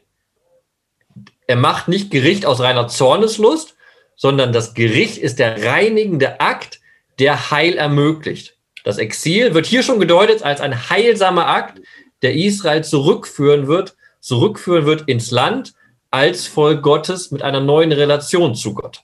Also der Neue Testamentler würde das dahingehend ergänzen und bestätigen, als dass im Neuen Testament, wenn vom Gericht die Rede ist, immer die Aufrichtung der letzten Gerechtigkeit die eigentlich gemeint ist. Es ist kein Strafgericht, sondern es geht um Gerechtigkeit, wie man ja bei Paulus sehen kann, wenn er diese äh, Sache da mit zwei Häusern vergleicht, mit zwei Bauten, Holz, Heu oder Stroh im ersten Korintherbrief oder Gold, Silber und Edelsteine, die werden im Feuer der Liebe Gottes geprüft. Das wo Holz, Heu oder Stroh ist, wird halt vernichtet, aber selbst der Bewohner dieses Hauses wird gerettet werden, so wie durch Feuer hindurch. Also es geht nie um Strafe, sondern immer um Gerechtigkeit. Aufrichtung des Rechtes ist ja ein Aspekt, der hier zum Schluss dieses Abschnittes gerade auch eine wichtige Rolle spielt.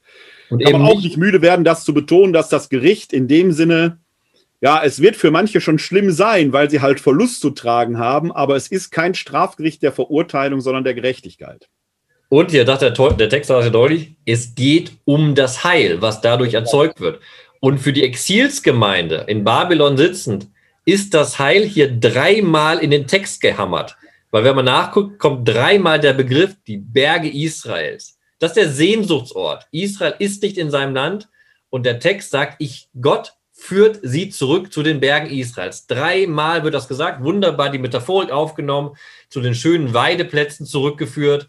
Das ist das, wo Israel hin möchte, weil da die Gottesbeziehung sich verwirklicht. Da ist die Heimat. Und dahin wird Gott seine Herde zurückbringen. Das ist das Heil. Das Land. Ganz, ganz wichtig. Und jetzt kommt dann genau dieser Gerichtsaspekt nochmal. Das ist der schöne Ablauf. Wir haben die Kritik gehabt, dann haben wir die Ankündigung des Heils und das wird jetzt zusammengebunden bei dem Abschnitt durch das Gericht, was sich eigentlich ereignet. Aber das Heil wird vorher noch zugespitzt. Warum führt jetzt äh, Gott Israel zurück in, in die Berge Israels? Ich selbst werde sie ruhen lassen, steht da. Und genau da sind wir wieder im Spiel zwischen Hirte, König und Volk, Herde. Weil wenn man interessanterweise nachguckt, in 2 Samuel 7, dass die Nathans Verheißung, also die Verheißung Gottes an David und seine Dynastie, dass sie dauerhaft herrschen werden.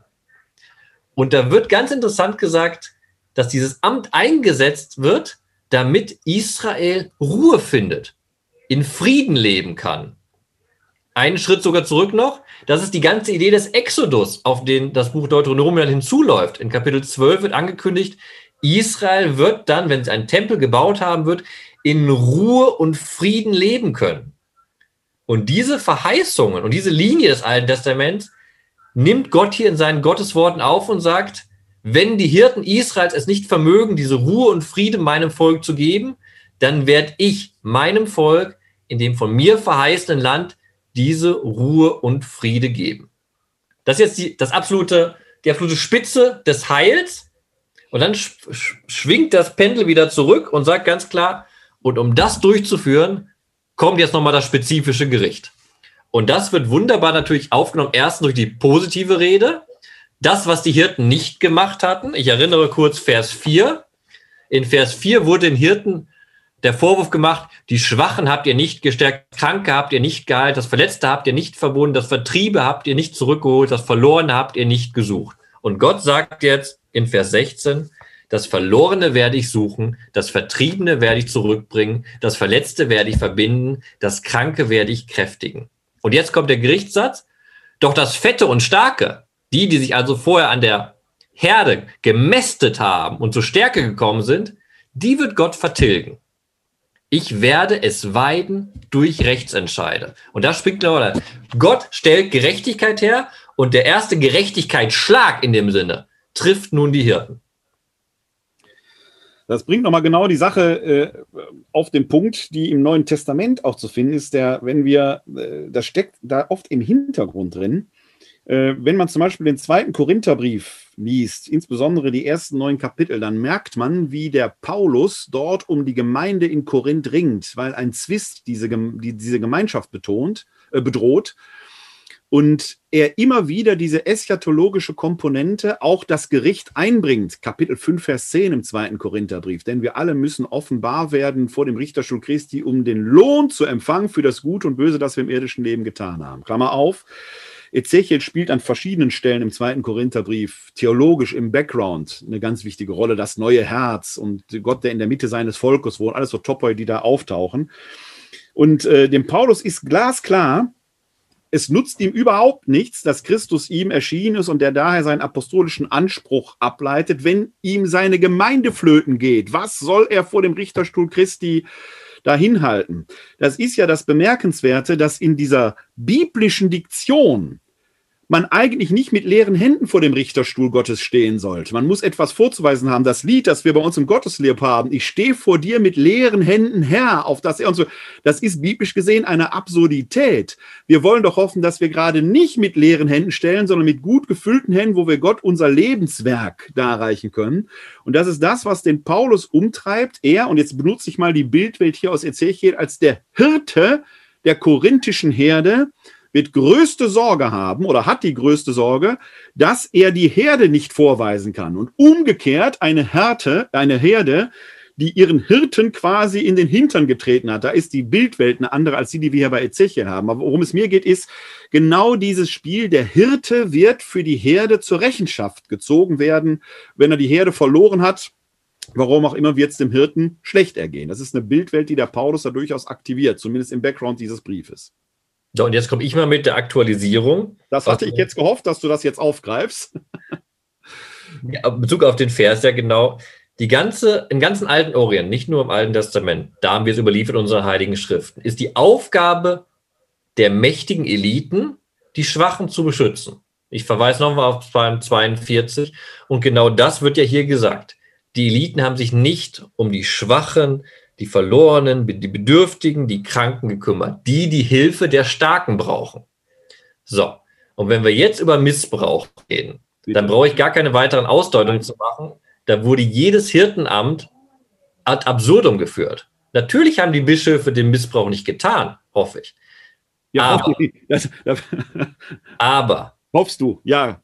Jeder Bischof. Kontra Spam, Hoffnung wieder, alle Hoffnung wieder, Paulus. Jeder sagt. Bischof, jeder ja. Christ muss an der Seite der Missbrauchsopfer stehen, beziehungsweise Missbrauch verhindern. Wenn wir das nicht tun, dann sind wir nicht besser als diese Hirten, die hier angeprangert werden und die vertilgt werden. Da gibt es keine Barmherzigkeit Gottes, meiner Ansicht nach. Da gibt es keine Hoffnung wieder aller. Das ist einfach, dann haben wir das nicht umgesetzt, was Willen Gottes ist. Unsere ganze Bibel ist voll von dieser sogenannten Armenfrömmigkeit. Die Idee, dass wir uns um die Armen, Bedürftigen kümmern müssen, die die Schutz brauchen. Und überall in den Psalmen erklingt immer, dass die Verzweifelten Gott anflehen, dass er sie beschützt. So, wenn die Menschen das nicht umsetzen, dann haben sie Gottes Willen nicht verstanden. Punkt. Äh, man kann an dieser Stelle mal wieder sehen, wie aktuell das Alte Testament eigentlich ist. Es hat eigentlich den Namen Altes Testament gar nicht verdient. Das altehrwürdige Testament. Das altehrwürdige Testament. So, so, das könnten wir aufgreifen. Das altehrwürdige Testament. Dazu passt übrigens ein Kommentar, den wir gerade reinkriegen von Roland Penck, der schreibt, das Alte Testament hat ja nun doch immer wieder interessante Themen. Ich weiß, warum ich das Alte Testament mehr mag als das Neue Testament. Da ich den Herrn Penck persönlich kenne, nehme ich das mal mit einem Augenzwinkern so hin. Das sei ihm gegönnt. Aber er hat natürlich recht und irgendwie auch nicht, weil was mich an, um, ich bin ja Neutestamentler, deswegen werde ich da nichts drauf kommen lassen, ganz im Gegenteil. Aber wir haben oft eine verkitschte, niedliche Art, mit dem Neuen Testament auch umzugehen. Da wird aus Jesus so ein Jesulein, der da irgendwas von Schafen und Herden und so weiter erzählt. Das wird alles so wild romantisiert. Und da ist das natürlich hier ein wunderbares, ja, Korrektiv ist vielleicht das falsche Wort, aber es bildet ja den Background der Verkündigung Jesu. Der greift diese Bilder auf, sicherlich, weil Herden und Hirten möglicherweise, als er das Gleichnis erzählt hat, sogar zu sehen waren. Aber das ist natürlich genau der Impetus, der hier im Hintergrund steht. Es ist eben kein romantisches Bild, sondern es ist ein immenser Anspruch äh, damit verbunden. Ja, eigentlich kann man vielleicht so, ich weiß nicht, ob du mir da zustimmen würdest dass im Handeln derer, die sich Hirten nennen, wenn sie denn ihre Hirtenaufgabe nicht gerecht werden, in diesem Sinne hier, das Gericht eigentlich sich schon ereignet hat. Über die Hirten selber. Die haben sich quasi das Urteil selber gesprochen dadurch schon. Ja, das ist ja ganz berühmt im Psalm 1 im Endeffekt, dass der Weg der Frevler, die ich so bezeichnen würde, selbst ins Verdirben fügt. Man geht selbst in den Abgrund rein. Das machen die Hirten oder haben die Hirten gemacht. Sie haben sich selbst in den Abgrund bewegt und werden von Gott vertilgt. Und ich möchte noch einen größeren Rahmen aufmachen und sagen, warum das Alte Testament so unglaublich aktuell ist. Weil im Alten Testament stärker als im Neuen Testament eben die Frage nach Autorität durchdacht wird. Wir haben Eigenstaatlichkeit gehabt. Wir haben die Frage, wie politische Autorität funktioniert. Und da treten Propheten kritisch gegenüber auf. Deshalb brauchen wir auch heute im Endeffekt immer noch Propheten, die Autorität kritisch hinterfragen. Und das passiert hier in dem, im Alten Testament. Und dazu werden wir heute ermutigt, weil wir sagen können, genau, die, die ihr Autorität habt, wozu habt ihr diese Autorität? Nicht um euch an der Herde zu weiden, sondern um die Herde zu weiden. Es hat so gesehen, ich, vielleicht kann man das so sagen, sonst äh, widersprich mir gerne. Äh, das Alte Testament hat in diesem Sinne eine lebhaftere gesellschaftspolitische Relevanz als das Neue Testament, das ja ursprünglich eher mal eine Bewegung war. Das, das, ich will das jetzt gar nicht so gegeneinander ausspielen. Das hat ein Geschmäcker, was ich da gerade mache. Aber es ist natürlich äh, dadurch, dass hier das Volk Israel als politische Größe im Vordergrund steht. Das sind alles Worte, die wir heute verwenden. Scheint mir dieser Aspekt da wesentlich impetiver zu sein als im Neuen Testament, wo schnell die Gefahr einer moralischen Ethisierung eine Rolle spielt, die man aber auch gerne mal beiseite stellen kann. Ja, bringst du einfach auf den simplen Punkt, ohne dass wir uns jetzt hier verhaddern. Im Alten Testament ist in den meisten Schriften eine Gesamtgesellschaft im Blick. Das, da, das, darauf wollte ich hinaus, genau. Mit allen Schichten und allen Verantwortungen. Ja. Und wir Menschen, die wir heute auch als Teil einer Gesellschaft leben, haben das auch im Blick. Wir sind keine Randgruppe, die irgendwo ihren Weg gerade sucht und anfängt, sondern wir als Christen wollen in der Gesellschaft Verantwortung auch übernehmen und diese Gesellschaft prägen. Und dazu gehört dann eben auch der gesunde Umgang mit Autorität. Ja. Sollen wir ein paar Verse weiterschauen, Till? Ja, wir haben noch einiges vor uns. Ne? Eben deshalb, mit Blick auf die Uhr, wenn wir so mal auf 90 Minuten gehen, hätten wir noch eine halbe Stunde, dann müssen wir ein bisschen Gas geben. Los. Das nächste ist ein kurzer Abschnitt, der ist einfach schön, da gibt es wenig zu sagen, der spricht für genau. sich selbst. Die Verse 17 bis 19. Ihr aber, meine Herde, so spricht Gott der Herr, siehe, ich sorge für Recht zwischen Schaf und Schaf. Ihr Widder und ihr Böcke, ist es euch zu wenig, dass ihr auf der besten Weide weidet und euer übriges Weideland mit euren Füßen zertrampelt? Dass ihr das klare Wasser trinkt und den Rest des Wassers mit euren Füßen verschmutzt? Meine Schafe müssen abweiden, was eure Füße zertrampelt haben und trinken, was eure Füße verschmutzt haben. Jetzt passiert das, was ich vorhin angedeutet habe. Erstmal wird gesagt Gott, ganz deutlich, er wird Recht zwischen Schaf und Schaf schaffen, also zwischen jedem einzelnen Glied des Gottesvolkes. Und jetzt passiert wieder eine Anrede danach, aber nicht die Hirten Israels werden angesprochen, also der Titel Hirte verschwindet und die Hirten werden nun als Widder und Böcke angeredet. Was ich gesagt habe. Das ist das Auffällige, ne? Das ist das Auffällige, dass plötzlich der Hirte weg ist und er ist äh, reintegriert in die Herde, aber eher wie so ein wildes Schaf. Ne? Das heißt, also innerhalb der, innerhalb der Herde benehmen sich völlig, völlig daneben. Genau, das ist eben das Verdeutlichte. Der Hirte als Teil des Volkes steht nicht über dem Volk, sondern ist für das Volk da, ist Teil des Volkes. Damit Das es alle lernen, wiederhol das nochmal. Damit es alle hören, auch die Hirten, nochmal wiederholen. Der Mensch lebt ja von der Wiederholung. Der Hirte steht nicht über der Herde, sondern ist Teil der Herde. Und um das ganz deutlich zu machen, ist das wunderbar. Also ein wunderbarer Text im Buch Deuteronomium ist das Königsgesetz. Da wird der König beschrieben, nämlich als einer eurer Brüder. Da ist keine blaue Blutlinie, auch wenn wir Davids-Dynastie etc. haben, das Buch Deuteronomium ganz, ganz deutlich sagt es, der König, diese höchste Autorität im Staate, ist nach nichts anderes als ein Brüder unter Brüdern. Er gehört zu den anderen. Klammer auf, da auch wunderschön. Das, was der König gemäß Buch Deuteronomium machen soll, ist nichts anderes, als das Gesetz Gottes zu studieren. Der Torgelehrte, weil er nur danach handeln soll, nicht aus eigener Autorität daraus. Das kommt genau hier wieder zurück. Der Hirte ist praktisch sozusagen nur ein Schaf, das aus der Herde etwas herausgehoben ist, damit, der, damit die Herde in die richtige Richtung geht. Aber wenn das nicht passiert, dann geht das Schaf wieder zurück, der Hirte zurück auf die Ebene der Schafe. Und da gilt das, was für jeden gilt. Gott wird jeden Einzelnen richten. So viel zum Thema Charakter in der Libelis. Um es auf die katholische Welt zu übertragen, das Wesentliche passiert in Taufe und Firmung. Alles andere ist ein Bonus, der auch wieder verloren gehen könnte. Also wir müssen dann doch da nochmal, zumindest auf dem Hintergrund des Buches des Propheten Ezechiel, nochmal in eine Relektür unserer eigenen Idee gehen. Damit wir, es- damit wir jetzt nicht komplett äh, angegriffen werden von irgendjemandem. Das ist natürlich alles, wir gucken aus Rette der mich, Perspektive. rette mich. Es gibt viele Argumente, kirchengeschichtlich, dogmatisch, kirchenrechtlich Ja, ja, etc. ja, ja. Aber da, dafür sind wir als Bibelwissenschaftler da. Wir sind zu sagen, Ja. Der Dorn, der im Fleisch manchmal hängt, weil er sagt, Leute, guckt doch mal wirklich an. Hier, wenn wir über Hirten reden, da müssen wir doch mal ganz deutlich drüber nachdenken, was Autorität bedeutet und wofür Autorität da ist. Egal ob altehrwürdiges Testament oder neues, der Bibelwissenschaftler, der Exeget bleibt, ist und bleibt ein subversiver Anarchist. So definierst du dich, ich schweige. Du widersprichst aber auch nicht. Du widersprichst nicht. Das ist ja schon mal gut. Nein, und wunderbar wird hier nochmal das Bild aufgenommen, wirklich wunderbar, dass doch genau die Idee ist. Wenn Autorität sich selbst einen Vorteil auch verschafft, dann läuft sie falsch und darunter leidet dann die Herde. Ja.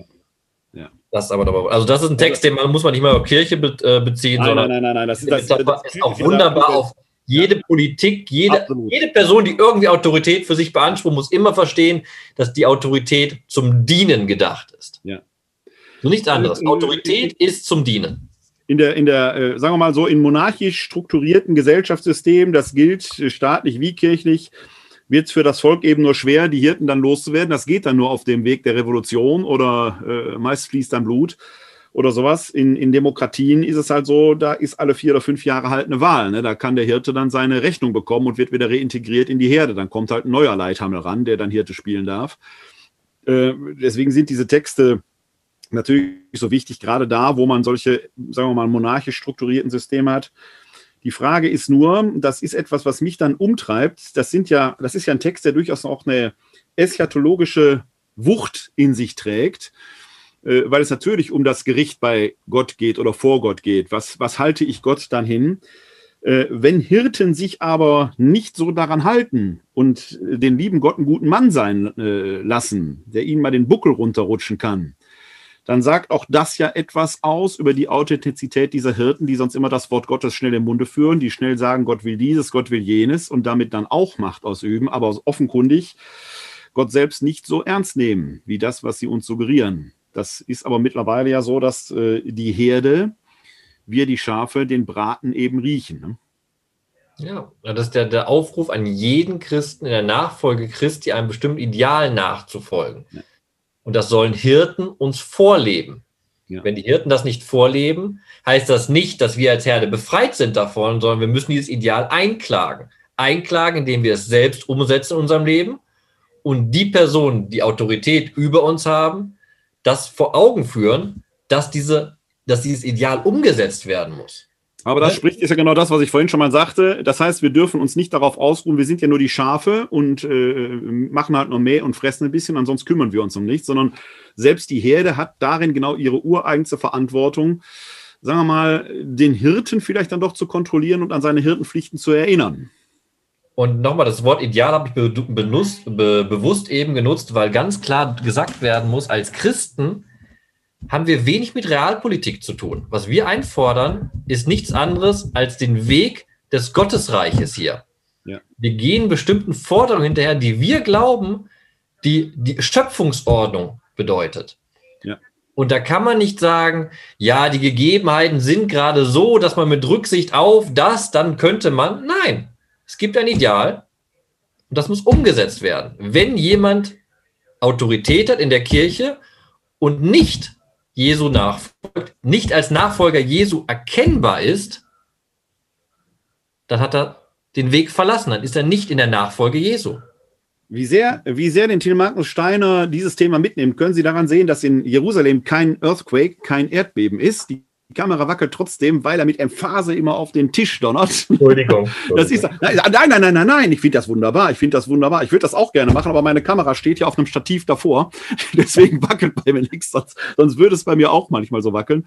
Äh, alles gut. Nein, ich finde das wunderbar. Ich finde wenn das, weil man daran merkt, das sind nicht nur einfach Texte, die irgendwie da so stehen und alt sind und wir uns jetzt da ähm, irgendwie exegetisch mit befassen, mehr oder weniger objektiv. Das tun wir auch, sondern es, das die Objektion, die da drin steckt, hat dann aber wieder was mit den Subjekten zu tun, dass sie, wie ich sagen würde, in Erinnerung an äh, das Wort Wart Fleisch, sage ich, das Wort Gottes muss in uns Gestalt werden, damit es lebendig ist. Das ist, glaube ich, das, was uns Christen ja ausmacht, vielleicht anders als Muslime, wo das geschriebene Wort in sich schon das Heilige auch ist. Für uns Christen ist es ja eigentlich so, dass das geschriebene Wort in uns Gestalt annehmen werden soll, eigentlich in unser Herz hinein soll. Ne? Und da ist, wenn da plötzlich der Tisch bebt, das für mich ein gutes Zeichen, dass wir auf einem guten Weg sind.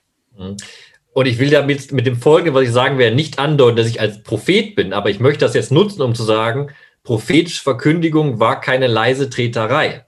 Die Kritik, die Propheten geübt haben, haben wir ja schon in unseren Worten, die wir gelesen haben, bedeutet. Ist eine laute, scharfe Kritik, die drastisch ist. Und so eine Kritik wünsche ich mir auch viel, viel stärker in unserer Kirche. Du sprichst mir aus der Seele, aber wem sage ich das? Das ist ja genau äh, der Punkt, den ich sage. Diese, auch dieser Jesus von Nazareth war kein Leisetreter.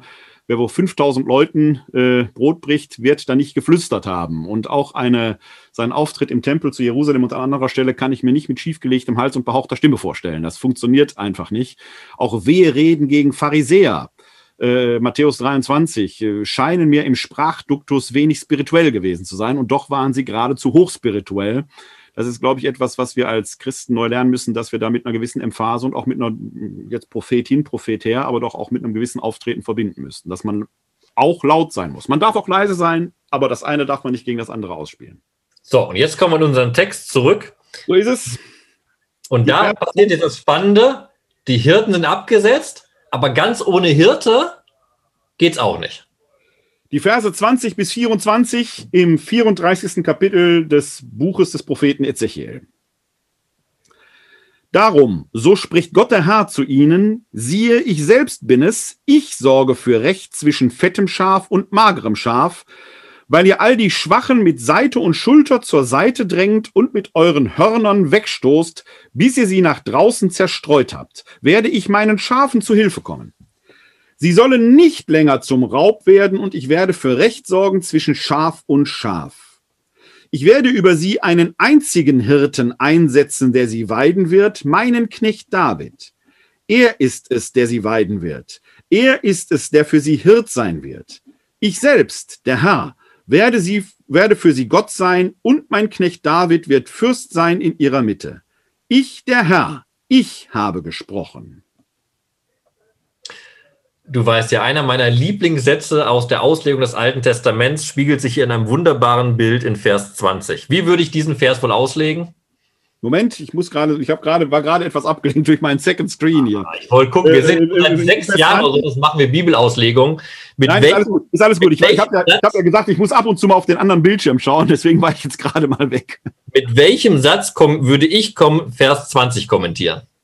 Also mit welchen du den kommentieren würdest, weiß ich nicht, aber beim Lesen habe ich gerade gedacht, in der mir eigenen Ruhrgebiet Selbstironie, wenn ich hier in den Screen schaue, Jerusalem, mageres Schaf, Wuppert, nein, das lassen wir jetzt. Das führen wir jetzt nicht weiter aus. Das, führen, das äh, kleiner Scherz am Rande, der musste sein. Den hatte, dieses Bild kam bei mir gerade hoch. Äh, wie du das kommentieren würdest? Nein, sag's mir. Was ich immer sage und was wir die ganze Zeit schon besprechen, Gott ist parteiisch. Ganz, ganz deutlich. Er ja. steht auf der Seite der mageren Schafe gegen die fetten Schafe. Da gibt es gar kein Vertun. Gott ist der Gott aller, aber er steht auf der Seite von einer Personengruppe und gegen die andere Personengruppe. Und das ist hier sehr, sehr, sehr deutlich. Und was wir immer wieder predigen, was wir angesprochen haben, der Armenfrömmigkeit, Gott steht auf der Seite der Schwachen. Er kommt den Schwachen zu Hilfe. Er kommt nicht den Starken zu Hilfe und er steht auch nicht auf der Seite der Starken. Gott ist kein Unterdrücker, sondern ist ein Befreier. Ja. Gott ist jemand, der hilft, nicht der unterjocht. Alles, was wir auch vorher gesagt haben, Gottes Gericht, Zorn und Strafe führt immer zum Heil, zur Befreiung der Schwachen und zur Hilfe der Unterdrückten. Und genau dieses Thema wird jetzt aufgenommen, indem Gott nun sagt, seine Hilfe wird konkret durch die Einsetzung eines neuen Hirten. Und das verwundert im ersten Moment, weil Tacheles, die Hirten oder das Amt des Hirten hat nicht funktioniert. Gott geht jetzt aber geschichtlich zurück und sagt in Vers 23, ich werde über sie einen einzigen Hirten, wenn man hier steht einzigen, ja. dann muss man zurückdenken, Israels Geschichte ist geprägt durch zwei getrennte Königreiche. Es gab nur zwei Könige, unter denen Israel vereint war, beim zweiten König schon brach es auseinander. Unter David war das Königreich geeint. Es gab ein Gottesvolk in einem Königreich. Und genau dieser David wird jetzt erwähnt. Er ist dieser einzige Hirte.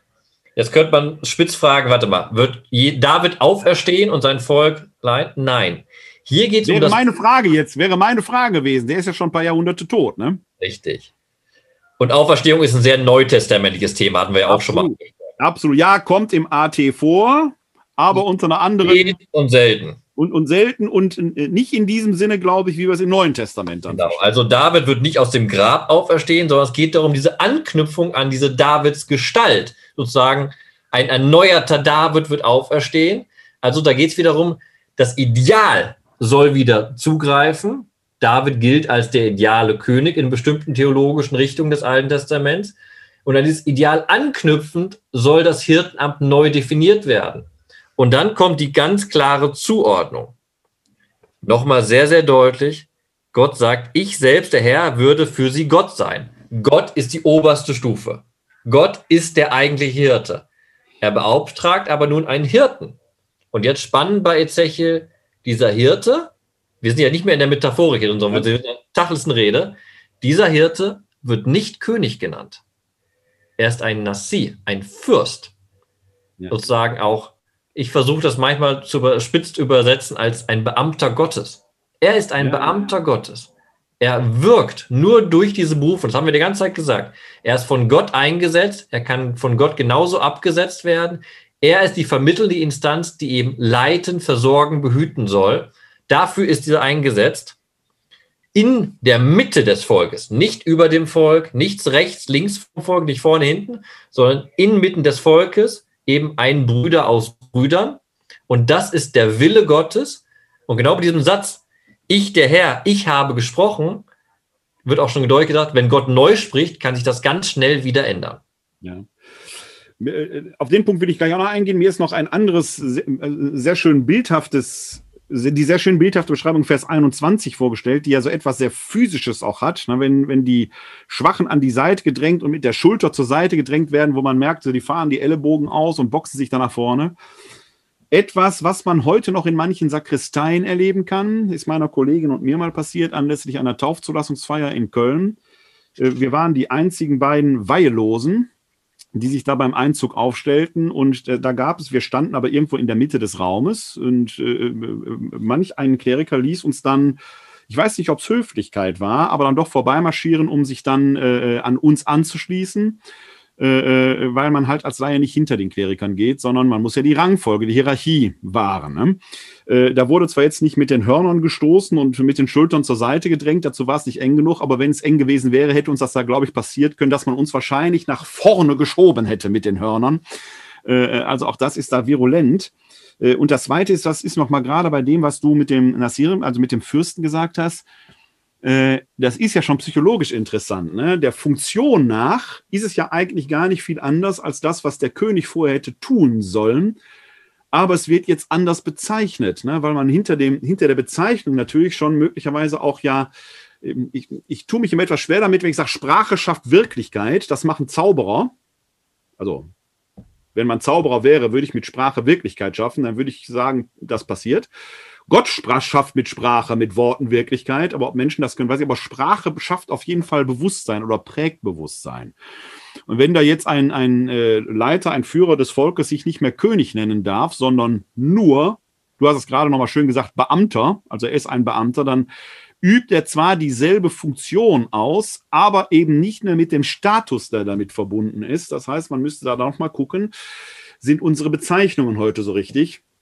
Ein Bischof ist ja der Wortherkunft nach auch erstmal kein Hirte, sondern ein Episkopos, ein Aufseher. Und Episkopos war im griechischen, altgriechischen Verwaltungswesen schlicht und ergreifend so eine Art Amtsvorsteher. Da hätte ich im Prinzip denselben Link, wobei psychologisch sich bei uns etwas verkehrt hat, denn der Amtsvorsteher hat sich plötzlich selbst zum Hirten gemacht und damit wieder dieses monarchische hineingeholt. Also psychologisch finden wir da den umgekehrten Effekt, wenn man so will. Ja, es wäre wunderbar, wenn man vom Amt einfach das Prestige abziehen könnte. So ist das. Ganz so knapp gesagt. So ist das. Komm, jetzt sind wir sowieso schon langsam. Langsam werden wir versöhnlich. Auch unsere Kritik wird weniger, merke ich schon, weil es Ja, das ist, vielleicht ist das aber so, weil es dann doch irgendwie ein Happy End braucht. So. Und das Happy End bekommen wir ja auch. Alles Gericht, ja. aller Toren. Vielleicht, vielleicht, vielleicht springen wir ganz zum Schluss, damit wir dann doch noch ein bisschen Donner grollen. Wie hieß das vorhin mit Gewölk und Wolkendunkel oder so ähnlich? Wunderbare ja. Sprache in der Übersetzung, finde ich übrigens. Vielleicht lassen wir es zum Schluss. Ich lasse den Schofar zum Schluss. Nein, das mache ich nicht. Das geht. Ich kann, ich kann gleich wild auf den Tisch trommeln, wenn du willst. Aber ja, dann machen wir das. Du machst, ich mach, ich mach den Donner und du machst den Blitz. So. dann ist das. Aber jetzt lass uns erstmal dieses wunderbare, heilsame Ende in den Versen 25 bis 31 noch hören, zu Wort kommen lassen, erklingen. Dein Wunsch sei mir Befehl, du mageres Schaf in Jerusalem. Die Verse 25 bis 31. Ich werde mit ihnen einen Friedensbund schließen, ich gebiete dem bösen Getier im Land Einhalt. Dann werden sie in, die, in der Steppe sicher wohnen und in den Wäldern schlafen können. Ich mache sie und die Umgebung meines Hügels zum Segen. Ich lasse den Regen herabkommen zu seiner Zeit. Ströme des Segens werden es sein. Der Baum des Feldes wird seine Frucht geben und das Land wird seinen Ertrag geben. Sie werden auf ihrem Ackerboden sicher sein. Dann werden sie erkennen, dass ich der Herr bin, wenn ich die Stangen ihres Jochs zerbreche und sie aus der Hand derer rette, die sie versklaven. Sie werden nicht länger ein Raub für die Völker sein, und das Getier des Landes wird sie nicht fressen. Sie werden in Sicherheit wohnen, und da ist keiner, der Schrecken verbreitet. Ich werde für sie eine ruhmvolle Pflanzung anlegen. Sie werden im Land nicht mehr vom Hunger dahingerafft werden, und die Schmähung der Nationen müssen sie nicht mehr ertragen. Sie werden erkennen, dass ich der Herr, ihr Gott, mit ihnen bin und sie mein Volk sind, das Haus Israel, Spruch Gottes des Herrn. Ihr seid meine Schafe, die Schafe meiner Weide seid ihr Menschen. Ich bin euer Gott, Spruch Gottes des Herrn. Wir haben auch mal zu dem Thema Neuschöpfung auch ein Video gemacht und das klingt hier auch sehr, sehr deutlich an. So ist es. Und diese Neuschöpfung ist das absolute Heil. Ich möchte einfach aufmerksam machen auf Vers 26. Ich mache sie, das ist ein interessanter Bezug, das kann ich sowohl zurückbeziehen auf die Steppe und die Wälder, eigentlich Orte, die kein, keine Menschenorte sind, oder das kann sich zurückbeziehen auf das Volk selbst. Ich mache sie und die Umgebung meines Hügels zum Segen. Das ist genau das Heil, das Gott nun schafft, ist nicht begrenzt auf seine Herde, sondern strahlt durch die Herde aus. Und das kann man auch wörtlich am Text schön machen, weil die Herde gemäß Vers 29 eine ruhmvolle Pflanzung wird. Es gibt auch den schönen Begriff, äh, in Jesaja ist es, glaube ich, Das Volk wird zu Palmen der Gerechtigkeit. Das spielt an, dass die hohen Bäume von weit sehbar sind und gute Früchte bringen werden. Und somit eben über den begrenzten Raum der kleinen Herde hinausstrahlen. Dann haben wir bei Jesaja die großen Bilder Licht der Völker etc. Das klingt hier noch nicht an, aber es wird doch so hingedeutet. Das Volk Israel, die Herde, wird neu geschaffen und wird zum Segen hingeschaffen. Neuschöpfung passiert, Heil passiert, heilsames Ende passiert und das alles wird wunderbar zusammengebunden in der sogenannten Erkenntnisformel. Sie werden erkennen, dass ich der Herr, ihr Gott, mit ihnen bin und dass sie mein Volk sind. Und jetzt unser Thema aufnehmen, der wunderbare Abschluss. Ihr seid meine Schafe, diese ganz klare Inbesitznahme. Ich bin euer Gott, ihr seid mein Volk, ihr seid meine Schafe, die Schafe meiner Weide, das Land, das verheißene Land, das Gott für sein Volk ausgesucht hat, seid ihr. Und dann bewusst die Menschen, da können wir uns auch nochmal spezifisch selbst angesprochen fühlen. Ich bin euer Gott. Und das ist wichtig. Der Text endet auf der ganz klaren Zusage, ich bin euer Gott. Und das heißt nicht, ich bin die absolute Autorität, ich stehe über allem, sondern ich bin der, was wir vorhin gelesen haben, der sich den Schwachen zuwendet, ja. der die Kranken pflegt, der sich um die Vertriebenen kümmert. Ich bin für euch da. Das ist genau dieser, Gott ja. sagt selbst, er dient seinem Volk zum Heil.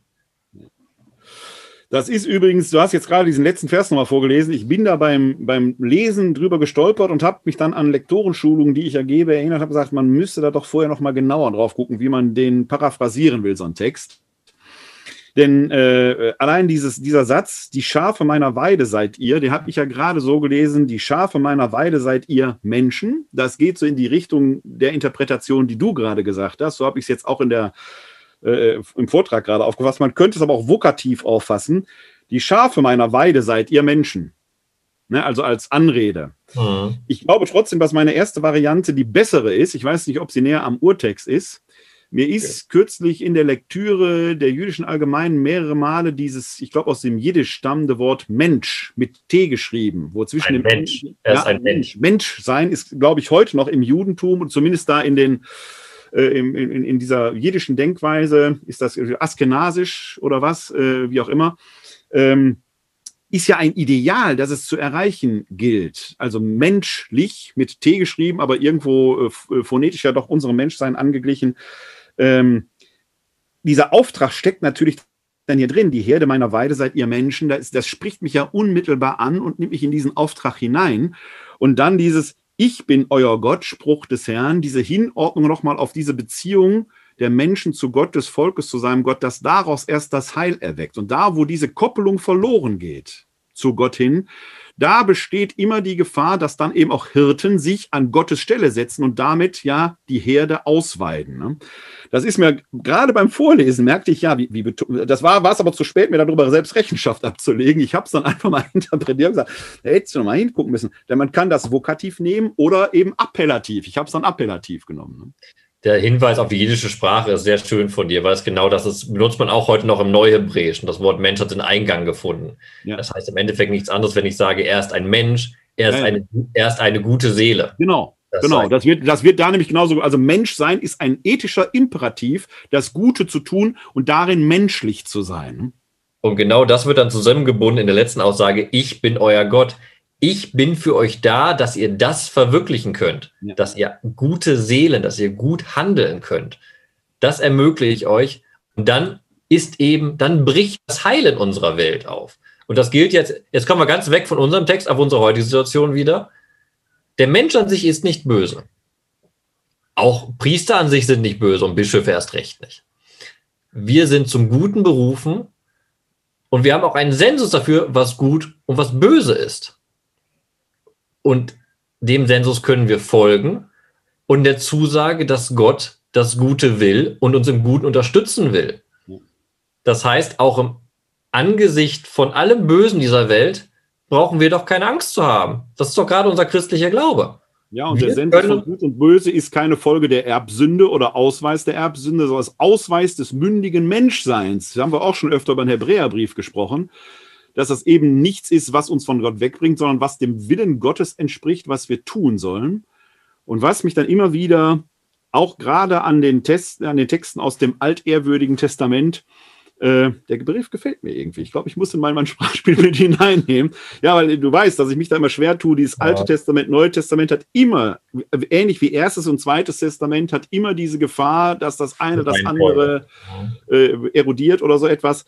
Und altehrwürdig, ich denke mal weiter darüber nach. Also mir gefällt das jedenfalls. Also das, äh, dieses altehrwürdige Testament, es spricht in das Diesseits hinein. Das ist etwas, was sich hier schon ereignen soll, was hier schon Wirklichkeit werden soll. Das hat nichts auf ein Jenseits Vertröstendes, so nach dem Motto, hier ist schlimm, da wird besser. Es soll hier schon Wirklichkeit werden. Es hat Konsequenzen im Hier und Jetzt. Und Einleitungswissenschaften, beziehungsweise biblische Einleitungswissenschaften, wer das mal gehört hat, weiß, dass das Buch Ezechiel priesterlich ist, beziehungsweise priesterlich geprägt ist. Ezechiel selbst war Priester und damit auch eng die Theologie zusammenhängt mit dem Buch Levitikus, was auch die Priesterschrift beinhaltet. Und da ist ein ganz wichtiger Satz drin, der das wunderbar zusammenfasst, was wir gerade noch so zum Ausgang des Textes besprochen haben. Und das gilt auch für die heutige Christenheit und uns selbst. Gott sagt, seid heilig, wie ich heilig bin. Das ist doch genau der Anspruch. Wir müssen in unserem Tun heilig sein. Das ist kein abstraktes, kein heiliger der hinten, bei mir hinten, Achtung, jetzt, ich weiß, Christoph Schönbach, der das Video schneiden wird, hasst mich jetzt dafür, aber im Hintergrund steht der heilige St. Christophoros bei mir. Ah, okay. Geht nicht um irgendeinen Heiligen, der irgendwo als Statue rumsteht, sondern wir sollen heilig sein, wir sollen ein Mensch sein, eine gute Seele sein, weil das Gott von uns will. Gott will das Gute. Und deshalb sind wir in der Welt, um das Gute zu verwirklichen. Wir haben es ja sogar in unserem Glaubensbekenntnis drin, wenn wir nach äh, oder innerhalb des Artikels über den Heiligen Geist eben bekennen, die eine heilige katholische und apostolische Kirche.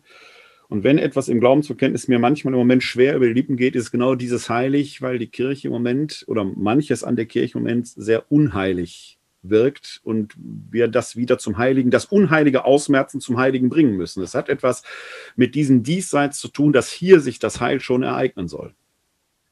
Ja, und nochmal, da ist jeder Christ aufgerufen, jeder Katholik aufgerufen, dafür. Katholikinnen auch, Katholikinnen auch. auch ja, ja. Natürlich, Entschuldigung. Äh, sind darauf. Bleib, bleib Mensch, bleib Mensch. alle Menschen katholischen Glaubens, okay? Sehr gut. Sind dazu aufgerufen, diese Heiligkeit zu verwirklichen in der Gesellschaft und in der Kirche. Wenn das mit prophetischer Kritik geschehen muss, dann muss das mit prophetischer Kritik geschehen. Wenn Autorität verneint werden muss, dann muss Autorität verneint werden. Autorität kann aber auch genau dieselbe Ideal auch nachverfolgen und auch sagen, ja, wir sind vielleicht momentan nicht heilig, aber wir streben wieder zurück zu diesem Ideal. Man könnte also so als Schlusswort sagen, um die Bildwelt auch äh, aufzugreifen, auf ihr Schafe um Gottes Willen und um des Heiles der Menschen willen, blökt laut, werdet nicht leise. Zumal Ezechiel uns sagt, jedes einzelne Schaf wird von Gott gerichtet. Egal, ob es der sogenannte Hirte ist, der auch nur einer der Widder oder Böcke ist, ja.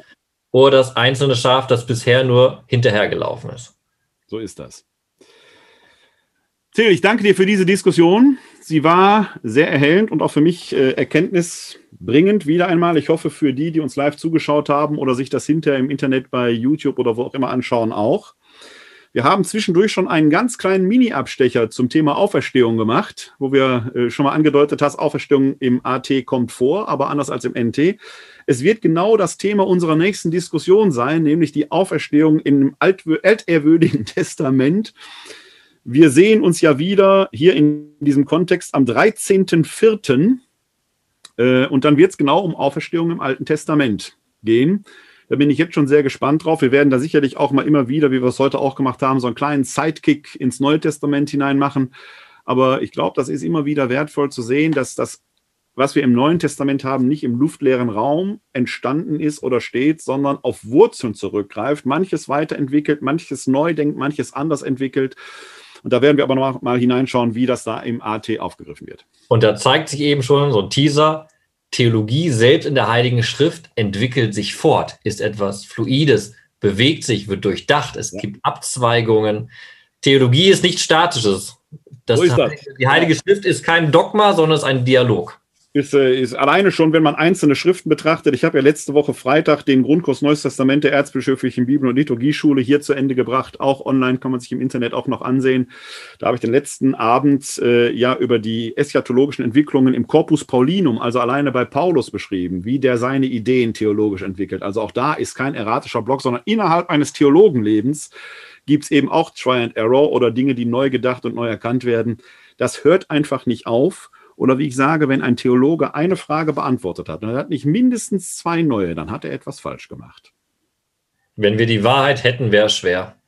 Die Oder? Wahrheit, jetzt kommt, jetzt kommt der ganz krasse Satz, die Wahrheit ist ja auch Person. Und mit der Person geht man in Dialog. Dem füge ich nichts mehr hinzu, außer dir herzlich zu danken, Ihnen allen noch einen hoffentlich weiter erkenntnisreichen Abend zu wünschen. Kommen Sie gut durch diese Zeit, bleiben oder werden Sie gesund, helfen Sie anderen gesund zu bleiben oder zu werden. Meine Abende hier im Internet schließe ich immer. Das mache ich gleich auch so mit dem Ruhrgebietssegen Glück auf. Wie gesagt, wenn Sie Freude haben und Spaß haben, sehen wir uns gerne wieder hier bei DI Werbung direkt am 13.04. Dann geht es um die Auferstehung im Alten Testament. Zwischendurch, jeden Dienstag veröffentlichen Till Magnus Steiner oder meine Wenigkeit bei www.di-werbung.de, aber immer auch Texte. Wir sind also nicht weg, sondern weiter bei Ihnen. Kommen Sie gut durch die Zeit und in diesem Sinne Ihnen allen ein herzliches Glück auf. www.d-verbum.de